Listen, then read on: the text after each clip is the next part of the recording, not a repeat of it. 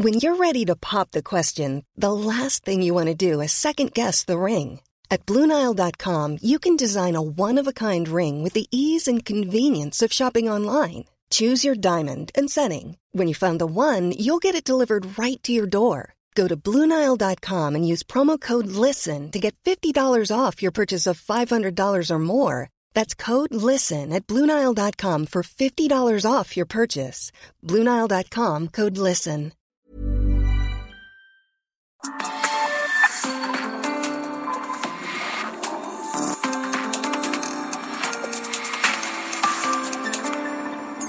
República H, con Alejandro Cacho.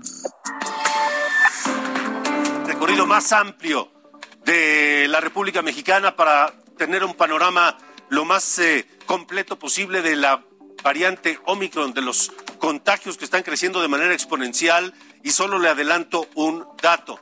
El número de contagios de las últimas 24 horas en el país es el mayor que se ha visto durante esta última etapa de la pandemia. Yo soy Alejandro Cacho, hoy es martes 4 de enero de 2022. Gracias por estar con nosotros en República H. Saludos a quienes nos escuchan a través de la cadena nacional de El Heraldo Radio en 75 ciudades y 99 frecuencias de radio en el país. También a quienes nos escuchan en los Estados Unidos, principalmente en la parte sur de Texas, en Brownsville, McAllen, San Antonio, en Houston, en Austin, en la capital tejana, nos siguen a través de redes sociales, pero también en Chicago, en Atlanta, en San Diego y a cualquier parte del mundo a donde llegue la Internet, en las redes sociales del Heraldo de México, en YouTube, en Twitter y en el podcast, por supuesto. También en la televisión abierta, Canal 10 de televisión abierta, en el 151 de Easy y de Total Play. Ya estamos ahí en el Heraldo Televisión. Lo mismo que en el 106 de Star TV, 606 de Star TV y el 161 de Sky a nivel nacional. Esta noche, el repunte de contagios de COVID-19 que se agrava conforme avanzan las horas, minuto a minuto en todo el mundo y por supuesto México no es la excepción. En las últimas 24 horas en México se registraron más de 15 mil nuevos casos confirmados de COVID. Analizaremos las cifras en lo que va de este muy joven naciente 2022. Además, el repunte complica el regreso a las clases presenciales. Sin embargo, estados como Baja California, Baja California Sur, Chihuahua, Estado de México anunciaron que volverán a las aulas siempre y cuando la pandemia lo permita. Eso, por supuesto, al presidente López Obrador no le gustó, que hoy dice que no hay por qué pues eh, posponer el regreso a clases, incluso duda de que haya una cuarta ola de contagios en el país. Pone en duda lo evidente López Obrador. En la Ciudad de México, por lo pronto, no hay planes de cancelar actividades. Mientras tanto, eh, confirmo también que continúa el enfrentamiento entre senadores de la República y el gobernador de Veracruz por la captura y encarcelamiento de José Manuel del Río Virgen. Le daremos todos los detalles en una reunión inédita. Hoy todos los coordinadores parlamentarios en el Senado de la República se reunieron, formaron una comisión para analizar este tema. Nunca se había visto una comisión formada solamente por los coordinadores parlamentarios para analizar un tema de un gobernador. Y hoy acaba de ocurrir en el Senado de la República. Así que, bienvenidos a República H. Son las ocho con tres. Yo soy Alejandro Cacho. Permítame acompañarle la próxima hora, donde quiera que se encuentre, en su auto, en su casa, en su oficina, en, eh, en cualquier lugar, porque tenemos mucha información. Comenzamos.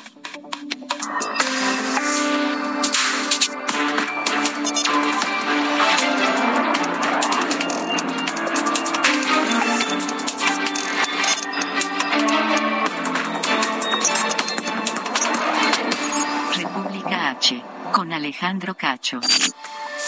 La variante Omicron sigue afectando al mundo. Escuche este dato. En Estados Unidos el virus registró un millón nuevos casos solo en las últimas 24 horas.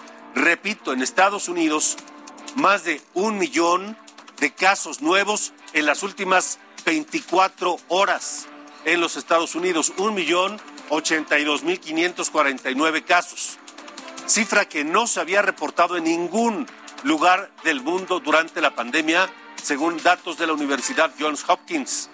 En el caso de México, La propia Universidad Johns Hopkins reporta 3.993.464 casos confirmados y 299.581 defunciones, prácticamente 300.000.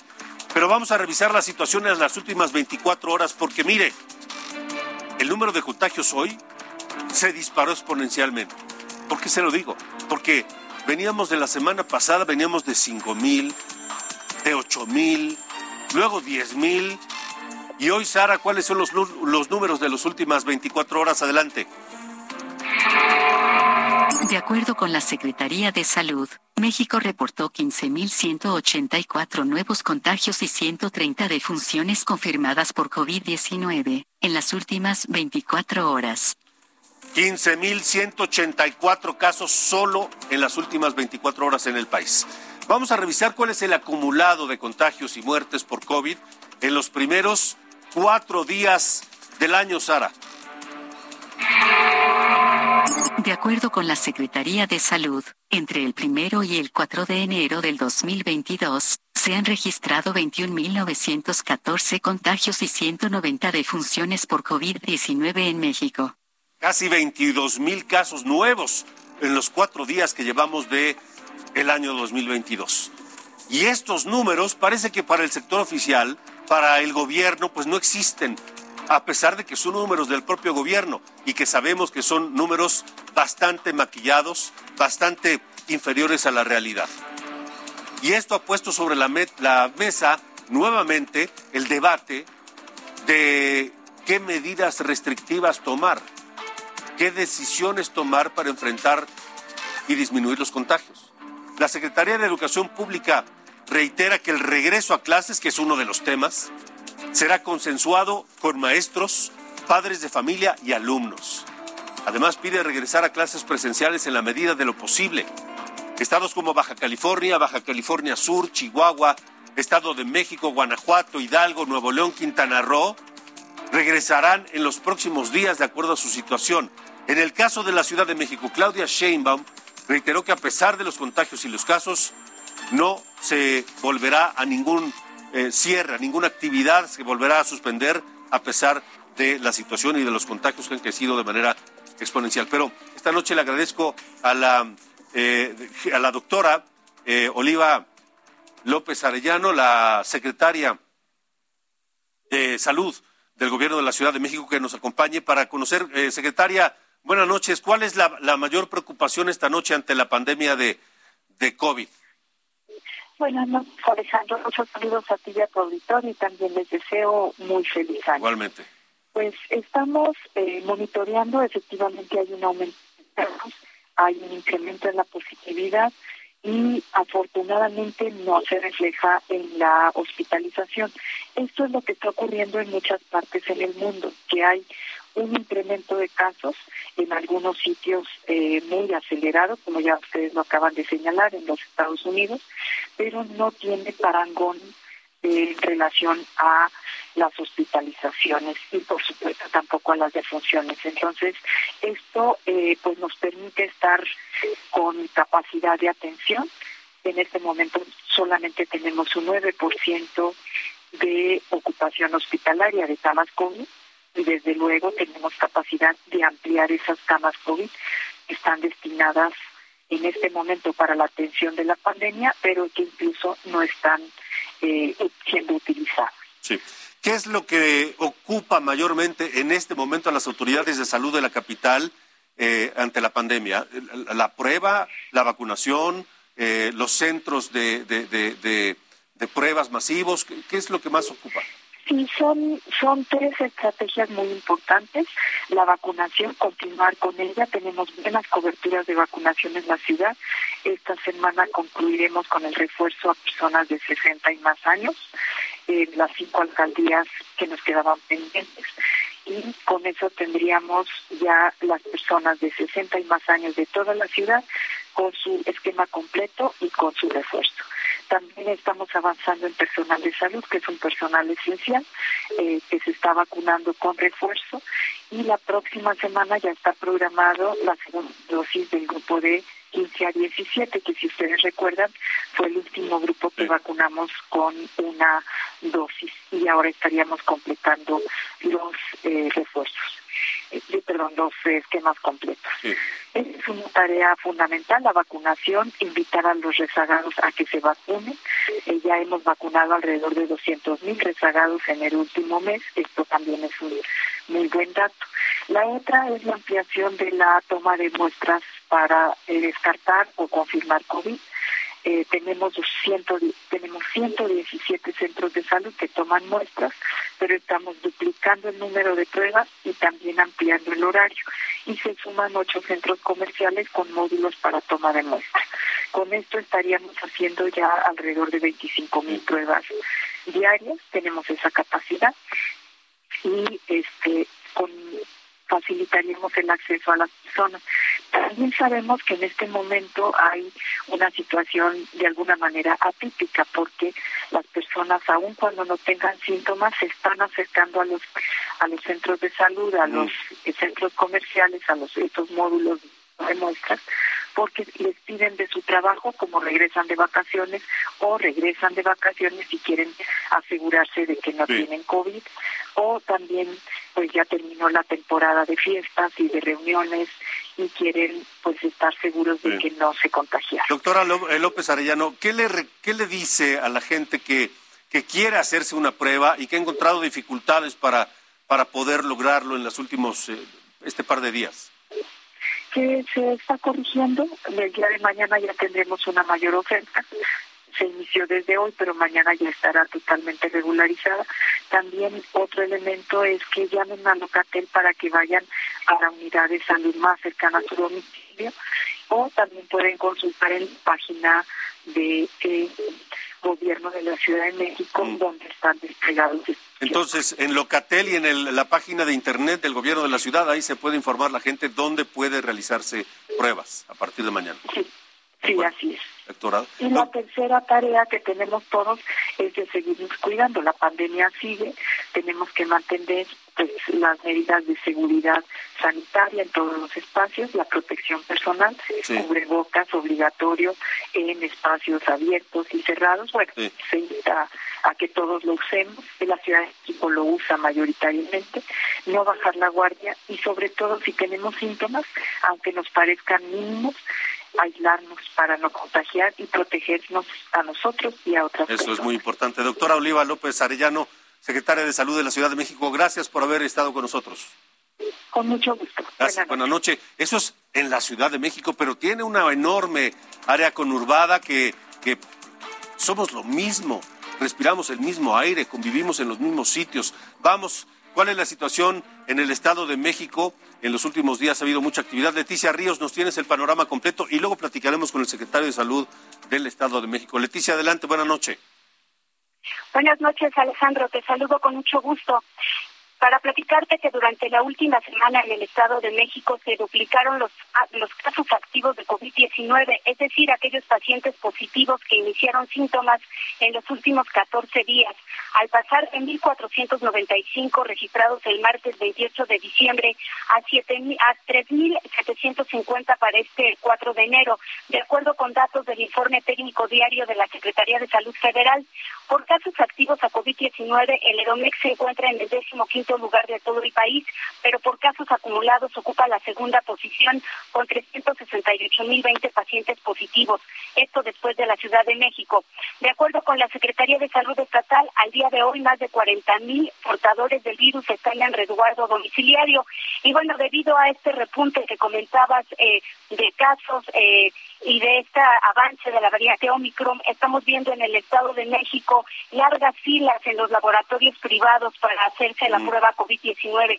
Hasta el momento el gobierno del Estado de México no ha anunciado nuevas medidas restrictivas ni ha, ni ha informado sobre ningún cambio en el regreso a clases que inició ayer en la entidad. De acuerdo con la Secretaría de Educación Estatal, más de 3.600.000 estudiantes ya regresaron a la modalidad presencial.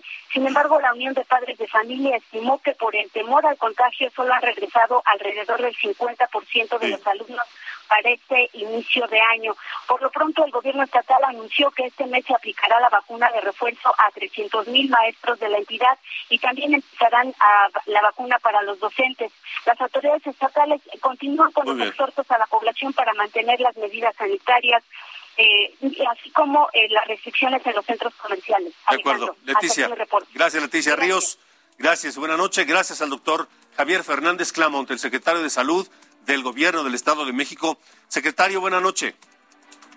Muchas gracias, Alejandro, a ti y a todo tu auditorio. ¿Cómo, cómo, ¿Qué es lo que más está ocupando hoy a las autoridades de salud del Estado de México frente al, al COVID?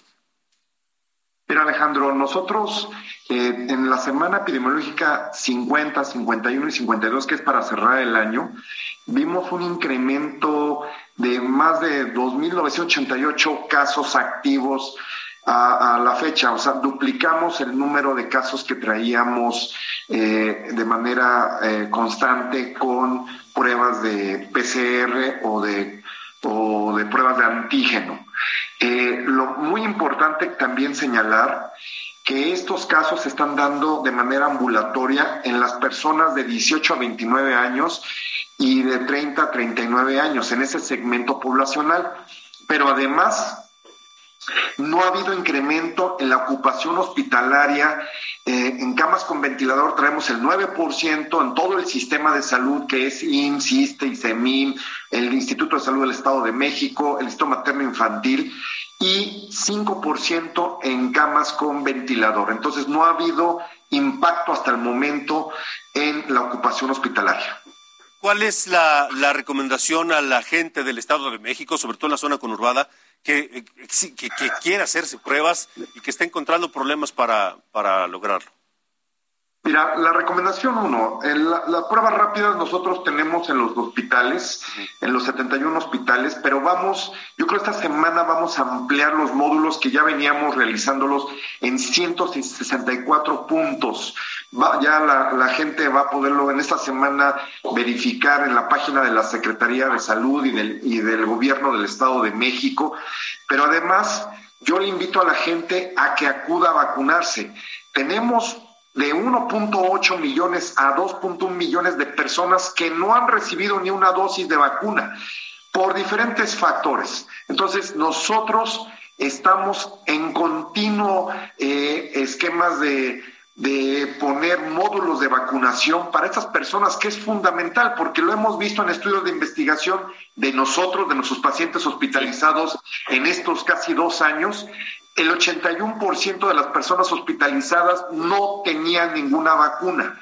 Eso es fundamental. Y las personas que enfermaron gravemente y tuvieron que ser eh, intubadas y colocadas a un ventilador, el 79% no tenían vacuna, Alejandro.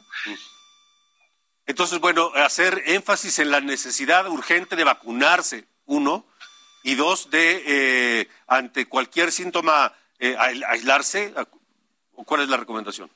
Sí, la recomendación sería ante síntomas, porque es muy importante que haya un tamizaje o, un... Eh, no pueden hacerse pruebas rápidas o PCR todas las personas, porque no hay carga viral o no va a haber ahí la reacción antígeno-anticuerpo. Lo más importante, si hay sintomatología o tuviste contacto con una persona que ya está diagnosticada por COVID, sí hacerse la prueba rápida o sí hacerse la prueba, la reacción de cadena de polimerasa. Y sobre todo, ponerse el refuerzo. Ya nosotros ya cumplimos con el, refuerzo de las personas mayores de 60 años. Estamos ahorita en el reforzamiento del personal de salud, que son más de 145 mil eh, personas que trabajan en todo el sistema de salud. Vamos a comenzar este 6 de enero a colocar la segunda dosis de niños de 15 a 17 años y también segunda dosis que hayan que no se hayan aplicado los niños con comorbilidades de 12 a 17 años. Ahora, de momento no hay cambios, el regreso a clase sigue normal, es decir, no hay ninguna medida adicional. Mira, al momento nosotros el regreso seguro aquí del gobierno del Estado y con el gobernador del Estado de México, el licenciado Alfredo del Mazo, la Secretaría de Educación, la Secretaría de Salud, eh, no ha sido obligatorio el regreso, el, el regreso seguro a clases. Es híbrido y sobre todo estamos haciendo una vigilancia epidemiológica de red negativa, Alejandro, desde el 30 de agosto del, del, del 2021 y estamos haciendo este enlace en donde diagnosticando gente con síntomas, ya sean alumnos, docentes, administrativos, cortando cadenas de transmisión para favorecer la salud al interior de, la escuela y al interior de, también al exterior de la comunidad. De acuerdo, pues eh, doctor Javier Fernández Clamón, secretario de Salud del Estado de México, gracias por haber estado aquí y vamos a mantener la comunicación porque esto en estos momentos es más importante mantener a la gente informada. Muchas gracias, Alejandro. Un gusto. Saludos y feliz año. Igualmente, feliz año. Y del Estado de México vamos a Nuevo León, porque Nuevo León también en las últimas semanas ha estado viendo una explosión de casos. En las últimas 24 horas, más de mil. Vamos contigo, Daniela García, que tienes todos los detalles esta noche. Adelante. ¿Qué tal, Alejandro? Muy buenas noches. Pues sí, otra vez se presentó otra cifra mayor a los mil contagios eh, diarios por, de COVID-19, esta vez por quinto día consecutivo. Ante esto, la Secretaría de Salud del Estado de Nuevo León anunció que podríamos estar atravesando una meseta donde se ha frenado el crecimiento acelerado de casos. Sin embargo, la titular de la dependencia, el Marrota Marroquín, aclaró que esta alta podría continuar como efecto de la movilidad que se registró durante las celebraciones de Año Nuevo apenas este pasado fin de semana. Hoy, pues ya te comentaba, se presentaron 1.273 contagios, 50 menos que ayer, y se registraron tres defunciones en las pasadas 24 horas. La titular de salud consideró que el escenario no es muy positivo por la gran cantidad de pacientes que se están eh, realizando pruebas en los drive-thru en el estado eh, para realizar eh, pruebas en diferentes clínicas privadas también y la capacidad de Omicron para contagiar a más personas. Este, esto también pues ha llevado a la autoridad a reconocer que esta cuarta ola de COVID-19 pudiera tomar medidas a la autoridad para definir si se van a reanudar o no las clases presenciales en el estado este lunes, como se está haciendo en otros estados del país.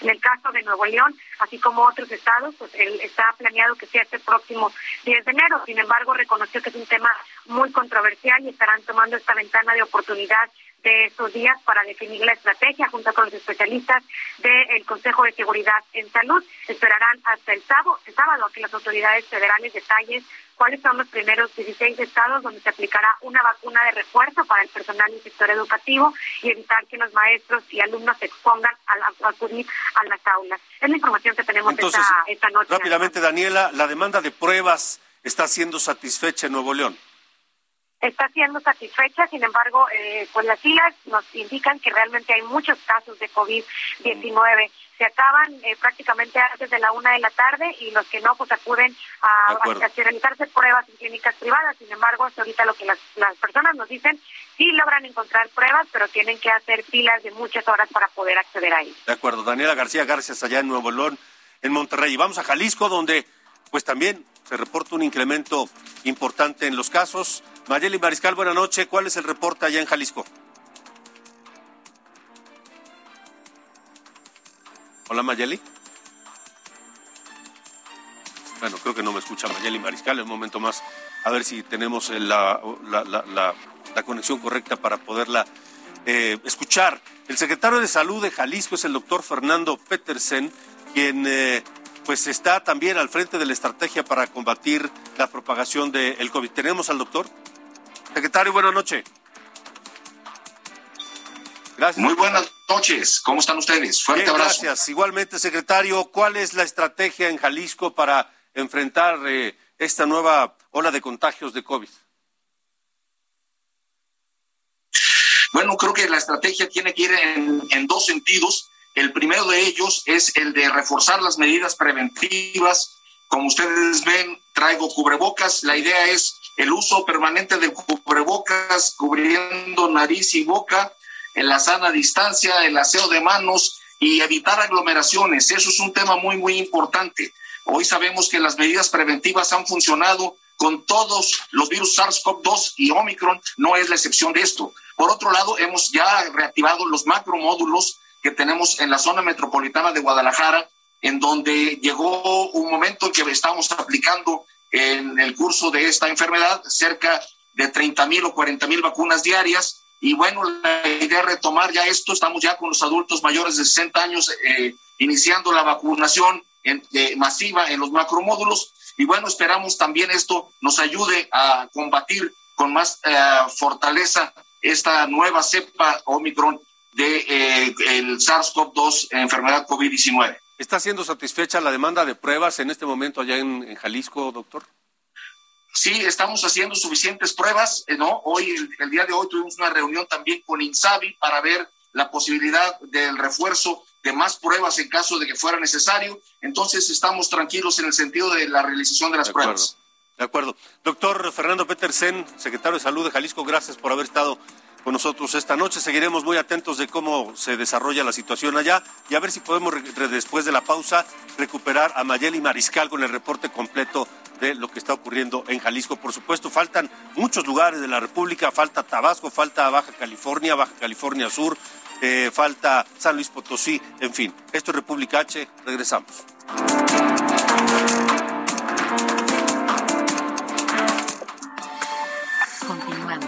República H, con Alejandro Cacho.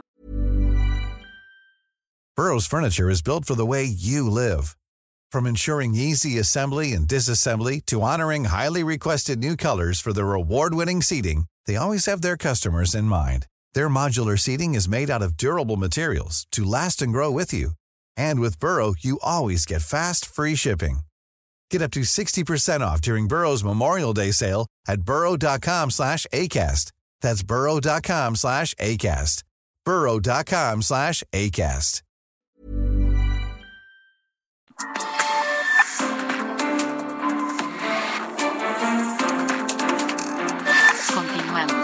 República H. Con Alejandro Cacho. Jalisco. En República H. Ahora sí vamos con Mayeli Mariscal que tiene el reporte completo de la situación en Jalisco. Mayeli, te escuchamos, adelante. Muy buenas noches, buenas noches también a todo el auditorio. Pues aquí desde Jalisco, eh, ya escuchamos al secretario Fernando Petersen, se han detectado 16 casos de la variante Omicron y el próximo 14 de enero es cuando los expertos de la mesa de salud se estarán reuniendo para analizar si se implementan nuevas medidas sanitarias y por lo pronto para el próximo 17 de enero está firme este regreso presencial a las aulas en donde pues los alumnos deberán de cumplir con estos protocolos sanitarios para evitar algún brote. Sin embargo, ya decía el gobernador Enrique Alfaro Ramírez que también se están registrando un aumento ya de al menos 88% más casos en menores de edad. Hay que destacar que estas 16 variantes o 16 casos, perdón, de la variante Omicron que se han detectado en Jalisco eh, son solamente en, personas mayores de 19 años, es decir, no hay menores eh, contagiados eh, o confirmados con esta variante todavía. Así es que estaremos al pendiente, por supuesto, de eh, concretar o de ver si se concreta este regreso presencial a clases el próximo 17 de enero y si es que el 14 de enero, cuando se reúnan los expertos, implementan algún tipo de medida sanitaria adicional, por lo pronto se esperaría eh, pues la revisión también de los aforos en eventos tanto sociales como deportivos. Esa es la información desde Jalisco, Alejandro. ¿Cómo está la demanda de pruebas por parte de la gente allá, sobre todo en la zona metropolitana de Guadalajara? Pues sobre todo se están incrementando las llamadas que están llevando a cabo eh, los ciudadanos para eh, preguntar, sobre todo si tienen algunos síntomas, eh, a la línea de emergencias al 911, así como a la línea que puso la Secretaría de Salud. es una línea informativa en donde cualquier persona que tiene alguna duda eh, de algún síntoma, eh, pues puede llamar y recibir orientación. Por lo pronto, no se han eh, visto incrementadas las filas o en estos lugares en donde se hacen las pruebas para detectar el COVID. De acuerdo. Gracias, Mayeli Mariscal. Buenas noches. Excelente. Vamos ahora a Baja California Sur, que es otro de los sitios turísticos del país que se han visto más golpeados por esta nueva ola de contagios. Germán Medrano, tú tienes los detalles allá. Buenas noches. Buenas noches, Alejandro. Te saludo con gusto. Sí, efectivamente, es uno de los destinos turísticos del país que ha exportado el virus. Recordemos que tan solo la semana pasada llegó un, eh, un crucero eh, procedente de Baja California Sur al macizo continental, ahí a Sonora, en donde pues se detectaron 37 contagiados de coronavirus. Por lo pronto aquí las autoridades no han dado más información, aquí no se ha dado información respecto a si hay variantes de Omicron, únicamente está confirmado el caso ya de la primera persona, en este caso una mujer que eh, porta el virus y es una mujer local, lo que eh, pues da a pensar de que efectivamente el virus Omicron debe de haber más casos aquí en Baja California Sur. Hasta este momento momento, Alejandro, son 2.400 los casos que se tienen activos hasta este momento. Y pues eh, esta velocidad de contagio ha llegado hasta los 800 casos diarios. Primero estábamos la semana pasada de 200 en 200, pero el fin de semana se dispararon a eh, 800 casos diarios para llegar a estos 2.400. El día de mañana va a sesionar el Comité Estatal de Seguridad en Salud, de ahí el gobernador del estado eh, que lo va a encabezar va a decidir si continuamos en verde porque sorpresivamente seguimos en verde aquí en Baja California Sur con esta velocidad de contagios y con estos 2.400 casos activos, Alejandro. De acuerdo, Germán Medrano, gracias por el reporte desde, desde allá, desde Baja California Sur, a donde también agradezco a la doctora Sacil Flores Aldape, ella es la secretaria de Salud del Gobierno de Baja California Sur. Eh, doctora, gracias por estar aquí en República H. ¿No la escucho a la doctora? Ah, buenas tardes, ¿me escucha bien? Así le escucho, sí.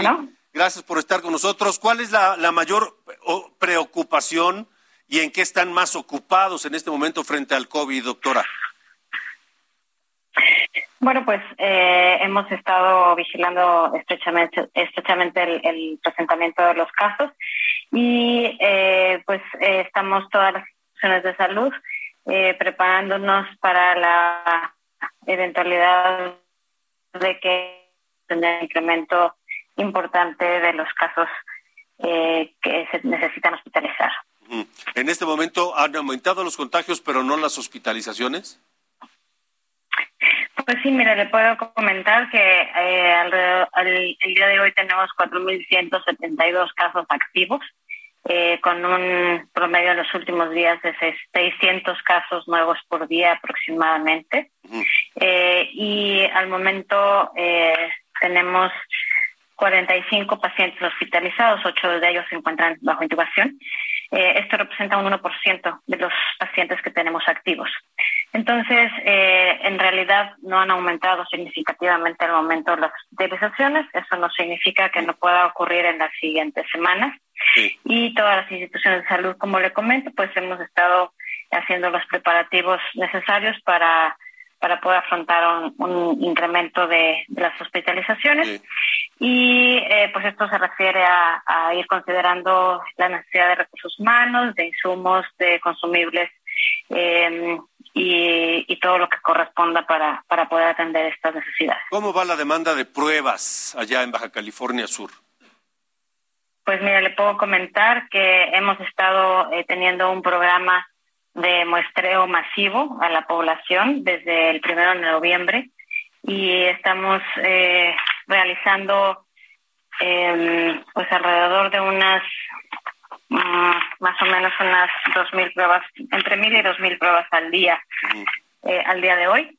Y eh, inicialmente pues eh, se trató de hacer pruebas eh, a la población de forma aleatoria, pero ahorita efectivamente la demanda de la población para la toma de muestras ha sido se ha incrementado drásticamente y pues estamos tratando de dar atención a, a estas necesidades sí. y vamos a empezar a incrementar los puntos de muestra. ¿Están contemplando algunas medidas, además del regreso a clases, para evitar la propagación de los contagios? Sí, por supuesto que sí. Eh, hemos intensificado, gracias a la estrecha colaboración que tenemos con la Secretaría de Bienestar y con la Unidad Correcominos, nuestro eh, programa de vacunación contra COVID y estamos tratando de, de, en estas siguientes dos semanas, antes de este regreso a clases que se dará hasta el 17 de, de enero, eh, incrementar el número de pacientes vacunados de manera que esto nos permita llegar al momento en el que posiblemente tengamos más casos con una población mejor protegida. Entonces estamos al momento eh, aplicando vacunas para adolescentes de 14 a 17 años de edad, incluyendo por supuesto a los que llegan a tener alguna comorbilidad a partir de los 12 años, y eh, también eh, aplicando refuerzos para personal de salud para mayores de 60 años, que, que esto se inició ya desde hace eh, más de un mes. Y eh, para los pacientes que están rezagados es importante también eh, recordarle a la población pues que es importante completar el esquema, que es lo que más nos da protección. Y pues le puedo platicar que tenemos un, un elevado porcentaje de vacunación en el estado, lo cual estamos muy contentos de esto y seguramente pues eso nos, nos pondrá en una mejor posición. Muy bien. Doctora Cecil Flores Aldape, secretaria de Salud de Baja California Sur, gracias por estar con nosotros esta noche. Con, con muchísimo gusto, muy amable. Buenas noches. Y la temporada vacacional se concentra para muchos habitantes del Valle de México en Acapulco. Y allá en Acapulco, en las últimas 24 horas, también se ha reportado un número importante de casos nuevos. Carla Benítez, tú tienes todos los detalles. Adelante. ¿Qué tal, Alejandro? Un saludo al auditorio. Te comento que tras el arribo de más de medio millón de turistas a Acapulco por las fiestas de fin de año, la gobernadora Evelyn Salgado advirtió sobre la posibilidad de una cuarta ola de contagios de COVID-19.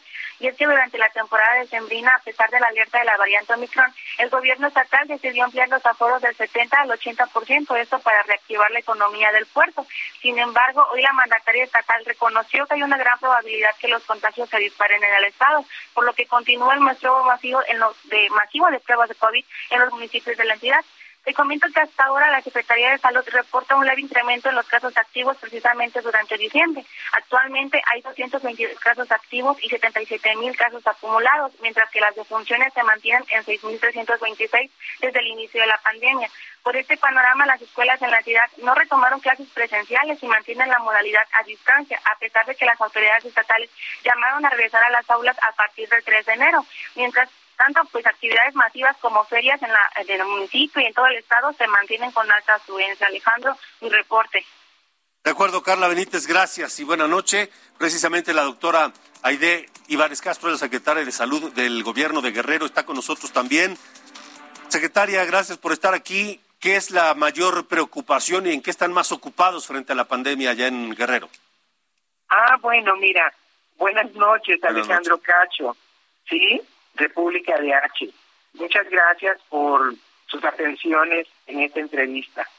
Bueno, lo que más nos preocupa en este momento en Guerrero es mantenernos en el semáforo verde, mantener eh, las acciones de contención y prevención de una probable cuarta ola que nos pueda llegar al Estado. Sabemos que nuestro país pues ya está dentro de ese proceso pero nosotros en el Estado estamos haciendo un gran esfuerzo eh, con el gobierno del Estado y esta Secretaría que ha implementado, la, ha fortalecido todas las medidas sanitarias para contener esta pandemia.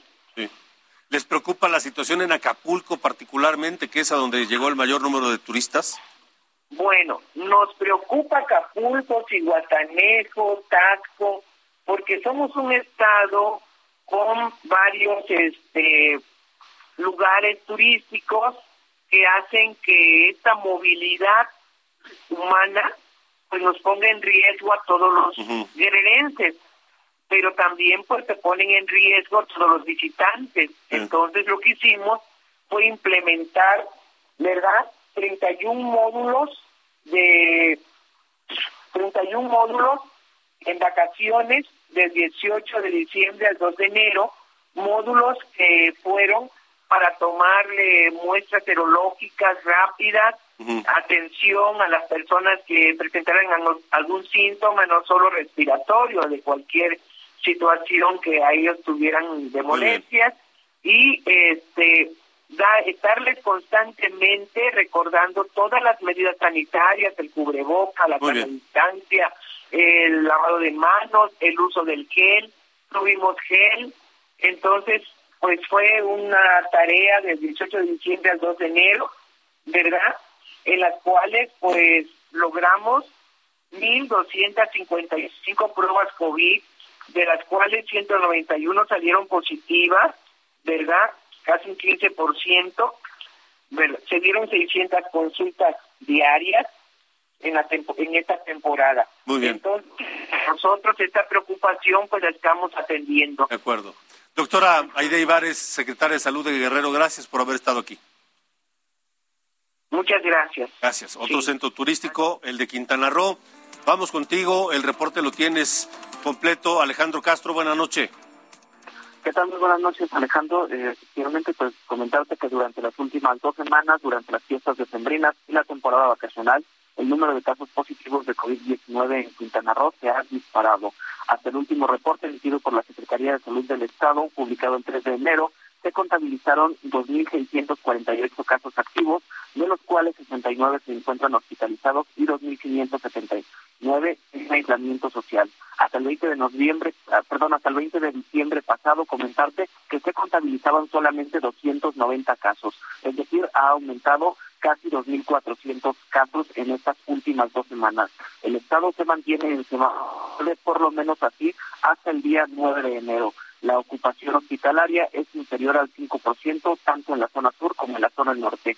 Y pues, pues, también comentarte que durante estas últimas semanas, como por su vocación turística, los destinos del Caribe mexicano tuvieron una alta afluencia de personas entre el 19 y el 1 de enero, con ocupaciones hoteleras superiores al 80%, que es la cifra más alta que se ha registrado desde que inició la pandemia. Y bueno, esto llevó a que bares y discotecas no tomaran consideraciones sanitarias, ni, ni uso de cubrebocas, ni medidas de sana distancia. De acuerdo, Alejandro, gracias, gracias por el reporte, porque Quintana Roo es uno, digamos, de los focos pues eh, de mayor preocupación por la enorme cantidad de turistas de todo el mundo que llegan por allá. Gracias y buena noche. Buenas noches. Hasta luego. La gobernadora de Chihuahua, Maru Campos, dio positivo por segunda vez a COVID. ¿Cómo está la situación en Chihuahua, que también han estado muy preocupados por la propagación de, de la pandemia? Federico Guevara, buena noche.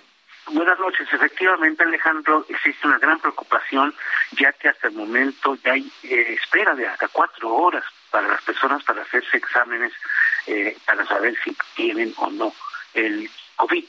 En momentos en que Durango, Sinaloa, Coahuila, Texas y Nuevo México y Arizona se encuentran ya técnicamente detectado el Omicron, lo que puede interpretarse de que el Estado está técnicamente sitiado. La gobernadora del Estado dio las instrucciones el día de hoy de, desmontar lo que era la pista de hielo en donde los jóvenes iban a, disfrutar de su tiempo libre, así como a todos los vendedores ambulantes los desalojaron del primer cuadro de la ciudad. Se acabó el jolgorio de Sembrino y estamos entrando en la realidad. Seis de los ocho hospitales se encuentran ya saturados eh, por esta ola post, post, navideña eh, que está viviendo la entidad. El asunto se está poniendo color de hormiga prieta, Alejandro. Federico Guevara, estaremos pendientes. Muchas gracias. Gracias, buenas noches. Gracias. Vamos a San Luis Potosí porque allá el gobierno del estado, el gobernador Ricardo Gallardo, dio a conocer que se compraron 200 mil pruebas de diagnóstico para detectar COVID-19. José Alemán, tú tienes toda la información. Adelante, buenas noches. Buenas noches, Alejandro. Efectivamente, el gobernador de San Luis Potosí, José Ricardo Gallardo Cardona, anunció la adquisición de 200 mil pruebas para la detección de COVID-19 que se van a aplicar de manera gratuita y durante enero a la población en las cuatro regiones del estado.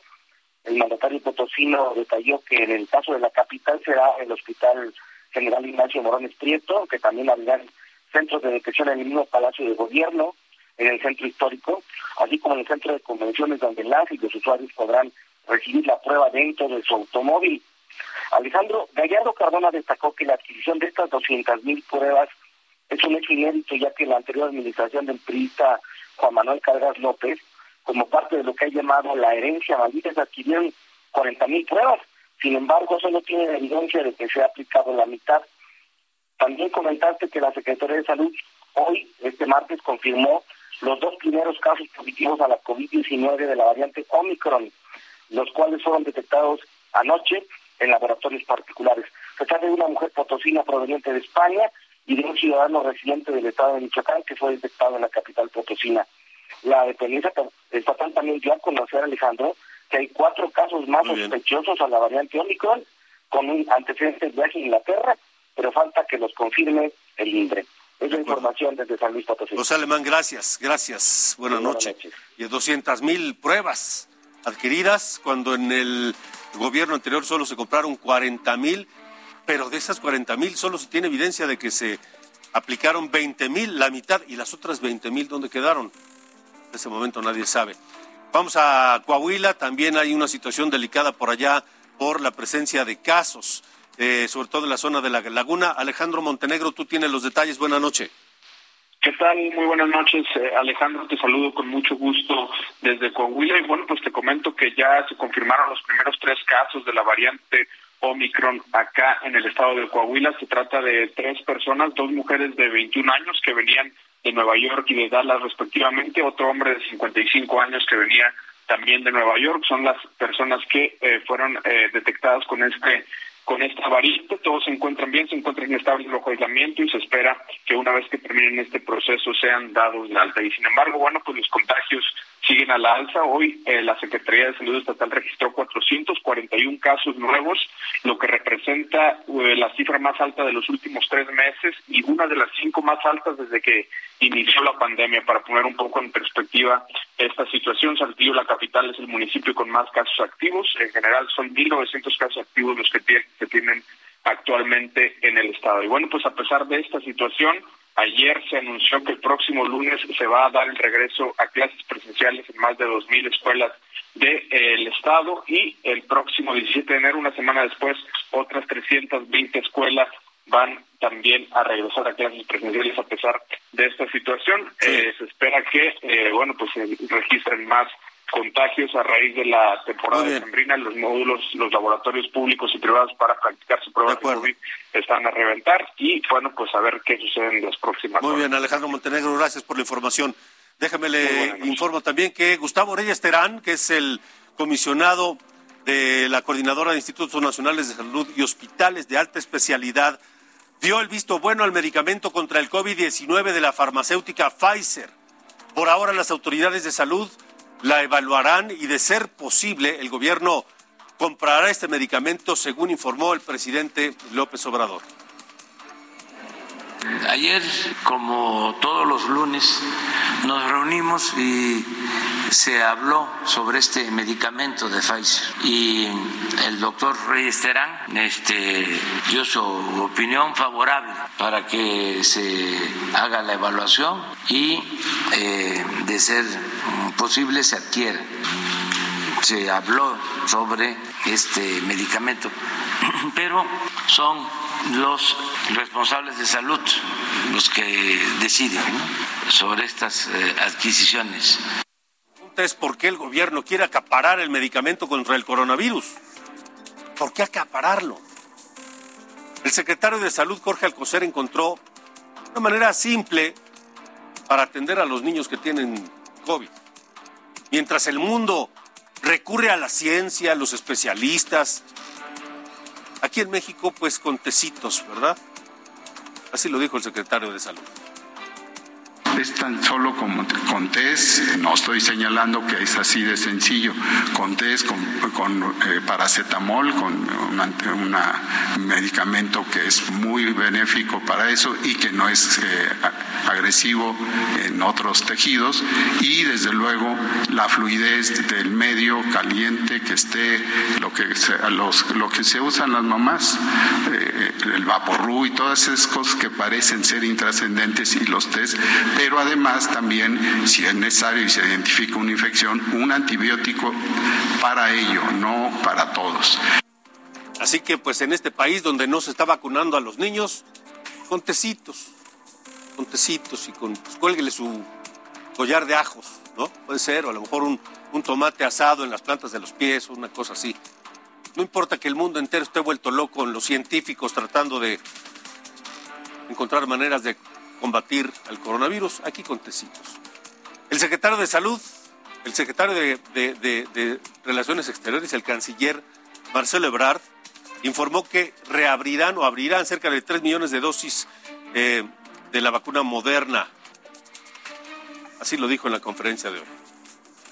Este jueves 6 de enero vamos a recibir 1.2 millones de dosis de la vacuna moderna y vamos a recibir otro 1.5 millón, millones el día entre el 8 y el 10 de enero.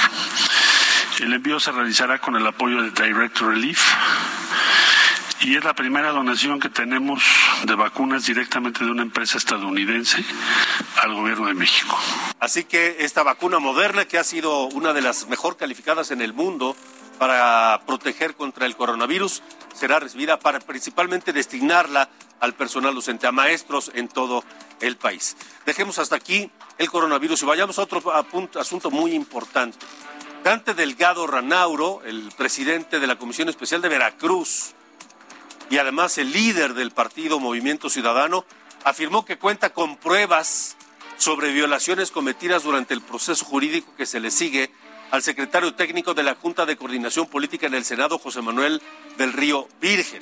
Esta comisión tiene como fin analizar la presunta existencia de abusos de autoridad por parte del gobierno de Veracruz y está conformada por puros coordinadores parlamentarios, por Dante Delgado Ranauro, el coordinador de Movimiento Ciudadano, Julen Rementería, el coordinador del PAN, Miguel Mancera, el coordinador del PRD, Beatriz Paredes, del PRI, aunque ella no es coordinadora, pero tiene una enorme relevancia en el partido, Eduardo Ramírez, presidente de la Comisión de Puntos Constitucionales y otros. Así lo dijo el propio Dante Delgado Ranauro, quien además sabe muy bien lo que es estar encarcelado injustamente en Veracruz. Quiero decirles que se han acercado a nosotros magistradas y magistrados del Tribunal Superior de Justicia de ese Estado para señalar hechos eh, relevantes y que algunos compañeras y compañeros de la comisión eh, hemos recibido eh, reportes verdaderamente preocupantes. Por eso queremos abrir claramente un, registro. Y así contestó Cuitlagua García, el cuestionadísimo eh, gobernador de Veracruz. Tengo ningún problema con lo que haga un grupo de senadores, que quede claro. Por cierto, no es comisión, es un grupo de senadores. ¿sí? Yo espero que ya hayan revisado ese grupo de senadores su ley orgánica y el reglamento del Senado. En pocas palabras, pues le vale poco. Gracias por haber estado con nosotros hoy en República H. Lo esperamos mañana a las 8. Hasta la próxima. Esto fue República H con Alejandro Cacho. This Mother's Day, treat mom to healthy, glowing skin with Osea's limited edition skincare sets. Osea has been making clean, seaweed infused products for nearly 30 years. Their advanced eye care duo brightens and firms skin around your eyes, while the Golden Glow Body Trio nourishes and smooths skin all over. Go to OSEAMalibu.com and use code MOM for 10% off your first order site wide.